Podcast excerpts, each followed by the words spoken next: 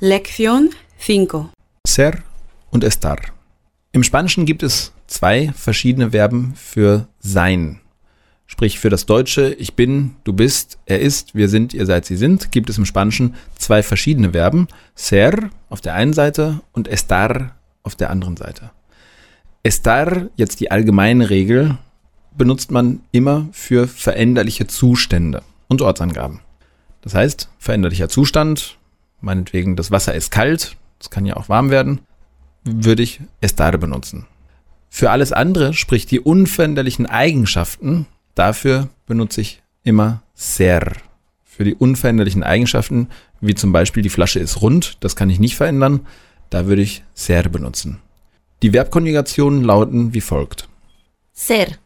Soy, eres, es, somos, sois, son. Estar. Estoy, estás, está, estamos, estáis, están. Ser also für unveränderliche Eigenschaften und estar für die veränderlichen Zustände. Das sind die allgemeinen Regeln. Es gibt nun auch einzelne Regeln bzw. genauere Regeln, wann ich ser und estar verwende. Das wäre zum Beispiel ser immer für den Ursprung. Ursprung oder Nationalität. Ich kann natürlich nicht verändern, wo ich geboren wurde. Also soy alemán zum Beispiel. Berufe. Ein Beruf hat man gelernt, sprich, auch das ist unveränderlich, also auch hier ser benutzen. Charaktereigenschaften. Darüber können wir uns nun streiten. Ist ein Charakter veränderbar oder nicht? Die Spanier gehen jetzt erstmal in der Grammatik davon aus, dass es nicht möglich ist. Also Charaktereigenschaften immer mit ser. Körpereigenschaften, wie zum Beispiel die Größe oder so wie eben das Beispiel mit der runden Flasche, auch immer mit ser.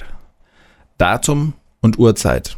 Ich kann die Uhr nicht verstellen bzw. die Zeit nicht anhalten, also auch ser verwenden. Materialien. Der Tisch ist aus Holz. Das wird sich nicht verändern, also auch ser.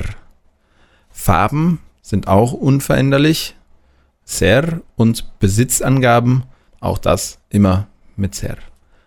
Für estar hätten wir nun nur drei, nämlich die Gemütszustände, traurig, fröhlich, glücklich und so weiter, und die körperlichen Zustände. Körperlichen Zustände wie zum Beispiel krank oder müde. Die sind alle veränderbar, also immer mit estar zu bilden. Und das letzte wäre die Ortsangabe. Die Ortsangabe ist auch immer mit estar zu bilden. Vorsicht, es ist logisch, wenn ich sage, estoy en Santa Cruz. Ich bin in Santa Cruz. Ich kann ins Auto einsteigen und wegfahren. Völlig klar, veränderlich. Aber wie sieht es aus, wenn ich sagen möchte, der Teide ist auf Teneriffa? Hm, gut, wenn die Touristen weiterhin Steine mitnehmen, dann ist der irgendwann abgetragen. Aber bis dahin ist es natürlich unmöglich, den umzulegen. Das heißt, theoretisch, laut der allgemeinen Regel, müsste man ja ser benutzen. Aber Vorsicht, die Spanier verlangen von uns niemals, dass wir vor jedem Satz überlegen, benutze ich nun ser oder benutze ich estar, kann ich das in dieser Situation vielleicht doch verändern oder nicht? Nein, das sind Regeln und Ortsangaben werden immer mit estar gebildet. Das heißt auch dann, wenn es eine Ortsangabe ist, die nicht veränderlich ist. Das heißt, El Teide está en Tenerife oder Las Palmas está en Gran Canaria.